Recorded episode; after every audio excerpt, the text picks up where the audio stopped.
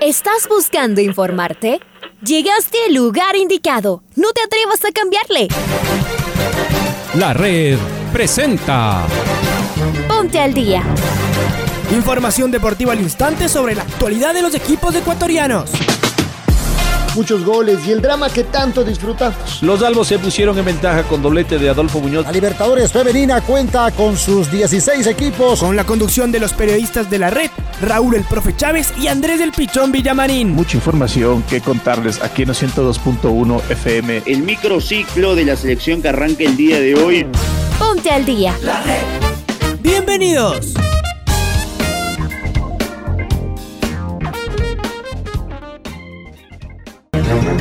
Amigos, amigas, hola, hola, ¿qué tal? ¿Cómo les va? ¿Cómo están? Un cordial y afectuoso saludo. Bienvenidos, bienvenidas. Feliz arranque del segundo semestre del año 2021. Feliz inicio de julio, que todo sea para bien. Sigamos eh, confiando en las vacunas y a usted le corresponde ir a un centro de salud avalado por el gobierno nacional y le corresponde ya su dosis de de cualquiera de las vacunas que se están poniendo en el país, háganlo. Es de momento de concientizar, de ponernos la vacuna y de reactivar absolutamente todo. No será quizás la máxima solución, pero vaya que ponernos una vacuna nos permite poder eh, estar algo más tranquilo, eso sí, siempre con la mascarilla, lavándonos las manos, evitando las aglomeraciones. Bienvenidos y bienvenidas a la primera edición de Noticiero al Día de la Red, jueves primero de julio del año 2021. Saludo con Raúl y de inmediato nos metemos con los titulares. Hoy en Control Master se encuentra el señor Leonardo Durán. Hola Raulito, bienvenido. ¿Qué tal Andrés? ¿Qué tal amigos, amigas, oyentes de los 102.1 FM de la red? Bienvenidas, bienvenidos a Noticiero del Día en su primera edición. Arrancamos con los titulares. Francisco Egas, presidente de la Federación Ecuatoriana de Fútbol, confía en el proceso con Gustavo Alfaro al frente de la TRI. El técnico Lionel Scaloni tiene dos dudas para medir fuerzas contra Ecuador. Tite todavía no define la alineación titular para enfrentar mañana a Chile. La selección uruguaya recupera a Luis Suárez. Colombia tiene buenos recuerdos de enfrentar en duelos decisivos a Uruguay. Alexis Sánchez lideró la última práctica de Chile y viajó a Brasil en busca de la hazaña. Mañana comienzan los cuartos de final de la Eurocopa 2020 y también de la Copa América. Richard Carapaz se mantiene en el top 10 en Francia. Es momento de ir con Alfonso Lazo Ayala para escuchar el editorial del día. Se corrió la primera contrarreloj del Tour de Francia y quedó claro que el esloveno Tadej Pogacar es el gran especialista de la competencia. La diferencia que le sacó a todos sus rivales fue asombrosa. Además, Todavía a su favor tiene una contrarreloj en el cierre de la carrera. Nuestro tricolor Richard Carapaz realizó un gran esfuerzo personal terminando apenas encima de los 20 primeros, pero muy lejos del actual ganador del Tour. Nuestro ciclista está detrás de Pogachar en un minuto y 36 segundos. Incluso Roglic, el otro esloveno favorito, recuperó en algo lo perdido por su caída en la tercera etapa, pero sigue detrás de Richard y está a un minuto y 40 segundos de su compatriota. Las primeras etapas de montaña se realizarán el fin de semana. El Ineos y Richard deben intentar descontar la diferencia para seguir en la disputa del Tour. Está claro que a la penúltima etapa, cuando se realice la contrarreloj, si quieren disputar todavía el maillot amarillo de ganador, deberán llegar con al menos dos minutos de diferencia sobre Pogachar. Un reto durísimo y emocionante. Mientras tanto, la Tri sigue su trabajo de cara a los cuartos de final del sábado ante el equipo de Messi. Moisés Caicedo se está recuperando y hasta es posible que pueda jugar. Debemos recordar que el nuevo proceso de nuestra selección recién está comenzando. Todos, con seguridad, queremos resultados urgentes, pero es un equipo joven que tiene que ir creciendo acompañado de jugadores con recorrido. Así funciona en el mundo entero. No hay jugadores salvadores de nuestro país y podemos diferir, cómo no, con el entrenador, pero tirar tierra no sirve para nada. Ojalá pudiéramos pensar que la selección no es más o menos por tener jugadores de mi equipo o del equipo rival. La selección nos representa a todos. No importa quién haga los goles o quién la saque de la línea. Al final, festejaremos entre todos. Creo que así podríamos disfrutar más y frustrarnos menos.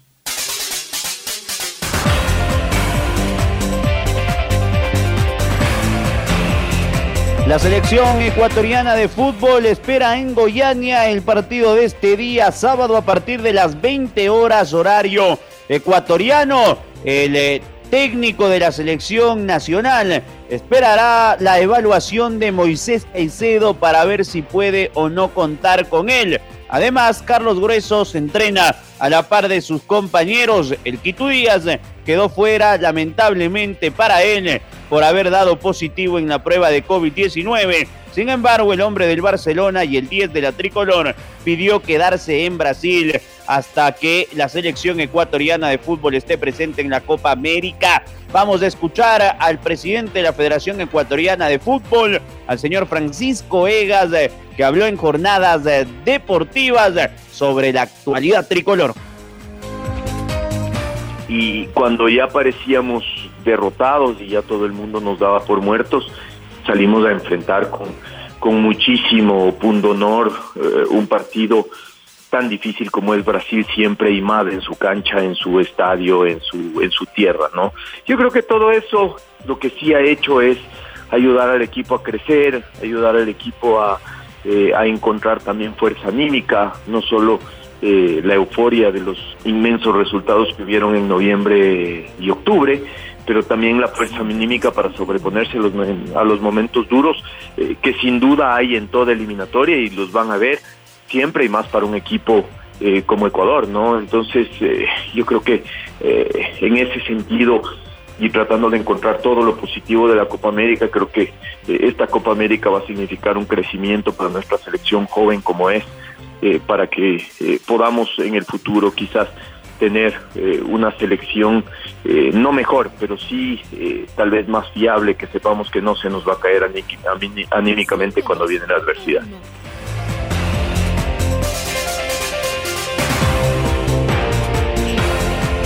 La selección brasileña de fútbol trabajó en Río de Janeiro pensando en el compromiso ante Chile. Sin embargo, su director técnico Tite todavía no define el once abridor que saltará al terreno de juego Estamos con nuestro compañero Luis Quiroz, quien nos va a ampliar la información. Luchito, buen día, ¿cómo estás? Hola Andrés y Raúl. La selección brasileña de fútbol realizó un nuevo entrenamiento en Río de Janeiro preparándose para el partido de este viernes ante Chile por los cuartos de final. El técnico solo autorizó la transmisión por internet de los primeros minutos del entrenamiento, en el que los jugadores tan solo realizaron ejercicios de calentamiento y pidió la interrupción de la señal cuando se disponía a dividir su equipo entre los posibles titulares y los reservas para trabajar en opciones tácticas.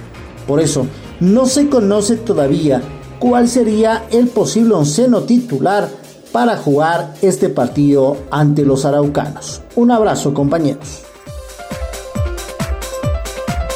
Otro abrazo para ti, Luchito. Entonces continuemos con Brasil porque el defensor del Bragantino, una gran sorpresa fue esto dentro de la prensa brasileña, Leo Ortiz ya tuvo su primera práctica con el equipo de Tite en reemplazo del lesionado Felipe que se perderá lo que resta de la Copa América. Justamente vamos a escuchar al hombre del Bragantino, que a propósito será rival del Independiente del Valle en la Copa Sudamericana, que dijo Leo Ortiz tras ser convocado. Lo escuchamos.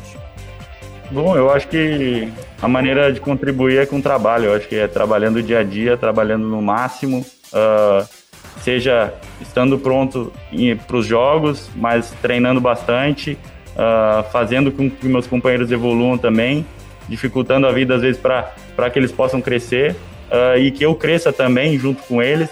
uh, com grandes jogadores eu tendo que marcar durante os treinos. Acho que isso vai, vai favorecer para os dois lados. Uh, junto com essa. Poder aprender junto com esses defensores vai ser uma, uma vai ser de extrema importância para o meu crescimento também como, como jogador. Então, eu, o meu foco é trabalhar bastante, estar pronto para os jogos e fazer os meus treinos, uh, os treinos da vida, porque é uma, é uma oportunidade que eu estou recebendo. Uh, eu ainda sou um, um jogador novo, estou recebendo essa oportunidade e quero agarrar ela com, com, uh, com, com, as duas mãos, né, para poder receber outras depois também.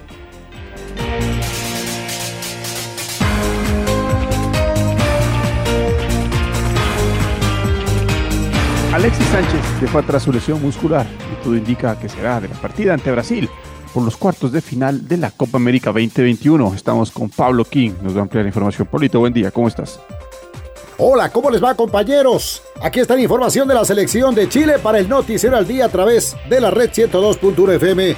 Alexis Sánchez lideró la última práctica de la selección chilena previo al viaje a Brasil en busca de la hazaña. Alexis Sánchez dejó atrás su lesión muscular y todo indica que será de la partida ante Brasil por los cuartos de final de la Copa América 2021, compromiso que está programado para este viernes. Alexis Sánchez está de vuelta y son muy buenas noticias para el combinado araucano. El niño maravilla dejó atrás su lesión muscular y encabezó el último entrenamiento de Lazarte con la selección chilena. El delantero del Inter de Milán fue el gran protagonista en el entrenamiento previo al viaje a Río de Janeiro, confirmándose su recuperación de una lesión muscular del plantar delgado, problema que le impidió jugar la primera fase de la Copa América Brasil 2021. De esta manera, el seleccionador nacional Martín Lazarte tiene el plantel completo a disposición para ir por la hazaña frente al combinado de Brasil que lo conduce Tite. La Roja enfrentará a Brasil este viernes por la Copa América 2021 en los cuartos de final. La última vez que se enfrentaron fue en la Copa América de Venezuela año 2007 y el equipo chileno fue goleado por el combinado brasileño. Hasta aquí la información de Chile, compañeros, con ustedes. Más información en la red. Muy bien, eh, Pablito, vamos ahora con el rival de la selección ecuatoriana de fútbol, porque la rotación en alto nivel hace que Lionel Scaloni tenga variantes de sobra para enfrentar el desafío de cuartos de final frente a Ecuador. No solo que tiene jugadores con la confianza por las nubes, sino que también los encuentra frescos por la posibilidad de haberles dosificado minutos a todos, salvo a Leo Messi, quien no quiso perderse nada. Y todos sabemos que necesita estar siempre dentro de una cancha, más aún con la selección. En este contexto de bonanza y con la vuelta del equipo titular para la fase decisiva, el cuerpo técnico todavía mantiene las dudas. Son, claro, las dos posiciones que no tienen aún un dueño consolidado y en las que los que ingresaron se mostraron mejor que los que venían jugando el lateral izquierdo y el volante central. Entonces los sitios en los que a esta hora todavía no hay nada definido. En defensa, Nicolás Tagliafico y el huevo Acuña están palmo a palmo y en el medio Guido Rodríguez dejó una gran impresión al darle más equilibrio al equipo, aunque Leo Paredes es uno de los favoritos por el director técnico. Las buenas noticias siguen porque el Cuti Romero evoluciona de una leve molestia en una rodilla y tiene grandes chances de ser titular ante Ecuador. Y Angelito Di María, el otro que estaba tocado por un golpe en el gemelo, también está bien y será una gran alternativa para jugar ingresando desde el banco de suplentes. Hay equipo, dijo Scaloni.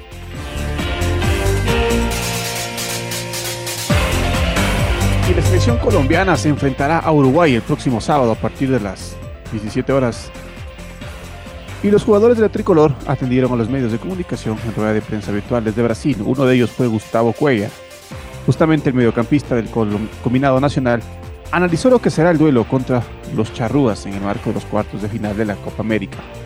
La selección uruguaya es un equipo muy aguerrido, siempre intenta buscar los partidos. Una de sus fortalezas es el juego aéreo, pero en esta Copa han intentado jugar al fútbol, van a dejar espacios y podremos hacerles daño. Habrá que quitarles la pelota para que no tengan ideas. Va a ser un partido muy bonito, trataremos de buscar la clasificación a la semifinal, indicó el volante Gustavo Cuellar.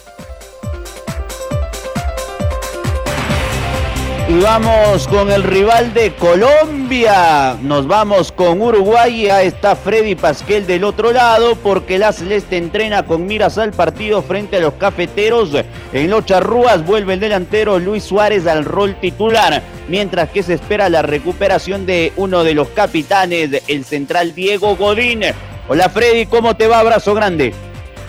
La selección uruguaya entrenó en el centro de alto rendimiento del club brasiliense con miras al partido del próximo sábado frente a Colombia por los cuartos de final de la Copa América. El movimiento del plantel celeste comenzó con una charla técnica realizada en el campo de juego y posteriormente se llevaron a cabo ejercicios a cargo del profesor José Herrera. Aún sin novedades en cuanto a la conformación del equipo, es un hecho el regreso de Luis Suárez al ataque y se espera por la evolución de Diego Godín para saber si llega en condiciones al duelo ante los cafeteros. Fernando Muslera irá al arco. La línea de fondo sería con Naitan Nández, José María Jiménez, Diego Godín o Coates y Matías Viña. En el medio campo, Matías Vecino, Federico Valverde, mientras entre Rodrigo Betancourt, Nicolás de la Cruz y Georgian de Rescaeta, uno deberá ir al banco. En la ofensiva, la dupla habitual entre Cavani y Suárez. Este partido se jugará el día sábado a las 17 horas, hora de Ecuador, en el estadio Manega Rincha de Brasilia, informó para el noticiero al día Freddy Pasquel.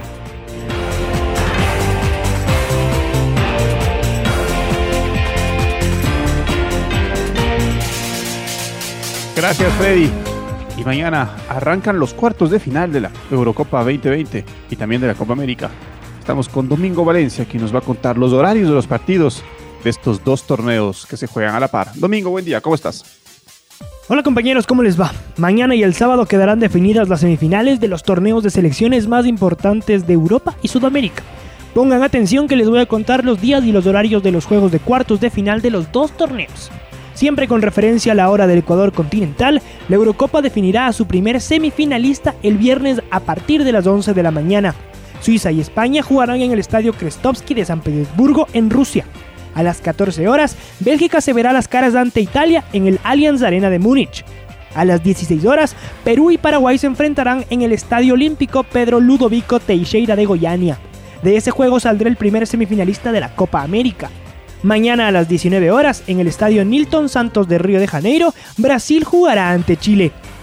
El sábado a las 11 de la mañana, República Checa y Dinamarca jugarán por un lugar en la semifinal de la Euro 2020 en el Estadio Olímpico de Bakú. Un rato más tarde, a las 14 horas, Ucrania chocará con Inglaterra en el Estadio Olímpico de Roma. A las 17 horas del sábado, Uruguay y Colombia jugarán en el Estadio Manega Rincha de Brasilia en el penúltimo partido de los cuartos de final de la Copa América. Finalmente, a las 20 horas, en el Estadio Olímpico Pedro Ludovico Teixeira, Argentina y Ecuador se disputarán el último lugar en las semifinales del torneo. Las semis de la Eurocopa están programadas para el martes y miércoles a las 14 horas en Wembley, en Londres. Las semis de la Copa América se disputarán el lunes en Río de Janeiro y el martes en Brasilia. Informó para el Noticiero al Día Domingo Valencia. Compañeros, volvemos con ustedes de Estudios Centrales.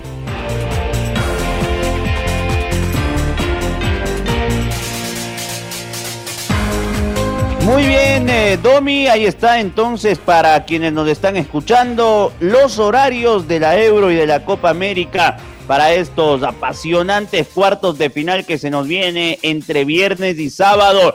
Vámonos a Francia, donde Richard Carapaz se mantuvo en el top 10 de la clasificación general del Tour de Francia luego de cumplir la etapa número 5, que preveía un recorrido de 27.2 kilómetros en contrarreloj. El carchense se ubicó en el puesto 23 a 1 minuto 44 segundos de líder, quien ganó la etapa con 32 minutos exactos. Escuchemos al eh, deportista ecuatoriano Richard Carapaz. Bueno, sí, no, la verdad que muy contentos después de la crono. Eh, para mí, sobre todo, que no era una crono muy fácil, pero bueno, no, lo hemos hecho de la mejor manera.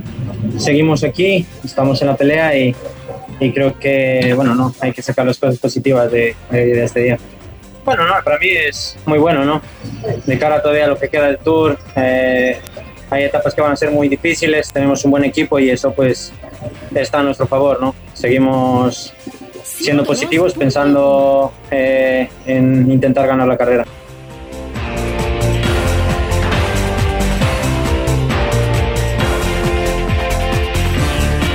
Muy bien, y es momento de escuchar a Neisy Dahomes, que será una de las abanderadas de Ecuador en la cita de Tokio 2020. Para mí es un honor poder ser designada como la abanderada del portaestandarte de, del Ecuador, poder llevar estos colores a Juegos Olímpicos, ya que son mis segundos Juegos. Es para mí un honor estar en, estos segundos Juegos y, ser la abanderada, ser la representante de, mi país.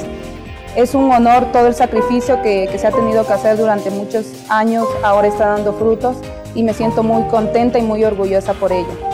El mensaje que les quisiera dar a todos mis compañeros es que si estamos aquí ahora es por algo. Todo el sacrificio, todo lo que nos hemos esforzado durante muchos años, ahora está dando frutos y tenemos que aprovechar al máximo, dar lo mejor de nosotros en nuestras competencias y saber y tener siempre presente que todo lo que nosotros nos propongamos podemos lograrlo y siempre luchar por nuestros sueños. Llegamos a la parte final de esta primera edición del Noticiero al Día, presentando el gol del recuerdo. El gol del recuerdo.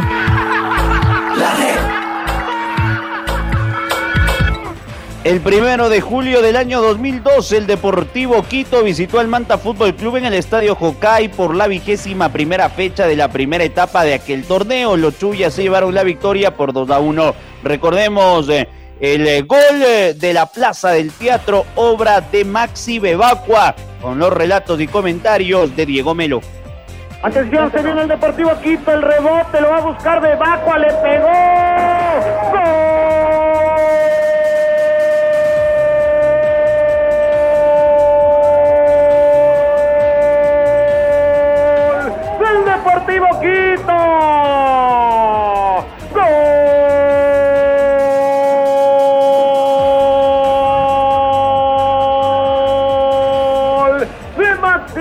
Maximiliano Bebacua en esta cancha que él la conoce bien, donde marcó muchos goles, pero con la camiseta de los latuneros, esta vez vistiendo la soligrana, marca la segunda del partido con un remate cruzado que no lo pudo controlar el portero Ramírez, un botecito que engañó al portero de los locales y la pelota que se fue adentro, el Quito amplía ventajas, el Quito celebra acá en Manta, en el Cocay, ya le gana 2 a 0 al Manta Fútbol Club. El Deportivo Quito manejaba el resultado, la ventaja que había conseguido en el primer tiempo e intentaba de contragolpe generar, eh, por supuesto, en ataque.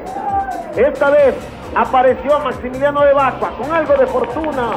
Primero la falla fue de los zagueros que dejaron la pelota viva ahí en el borde mismo, del área. Y después el error, y grosso error, del portero Ramírez que no vio venir la pelota bien. Y claro, un botecito. La cancha ayudó esta vez al delantero del Deportivo Quito que marca con la casaquilla de la cadé la segunda del compromiso. El Quito consigue una victoria acá en el Cocay. Ya le gana 2 a 0 al Manta a los 17 minutos con 30. Marcó Maximiliano Bebacua. Ahora ya estás al día junto a nosotros. La red presentó Ponte al día. Informativo completo sobre la actualidad del fútbol que más nos gusta, en donde estés y a la hora que tú quieras. Quédate conectado con nosotros en las redes de la red. Síguenos como arroba la red Ecuador y no te pierdas los detalles del deporte minuto a minuto. Escúchanos en vivo en TuneIn y en los 102.1 FM en Quito. ¡Te esperamos!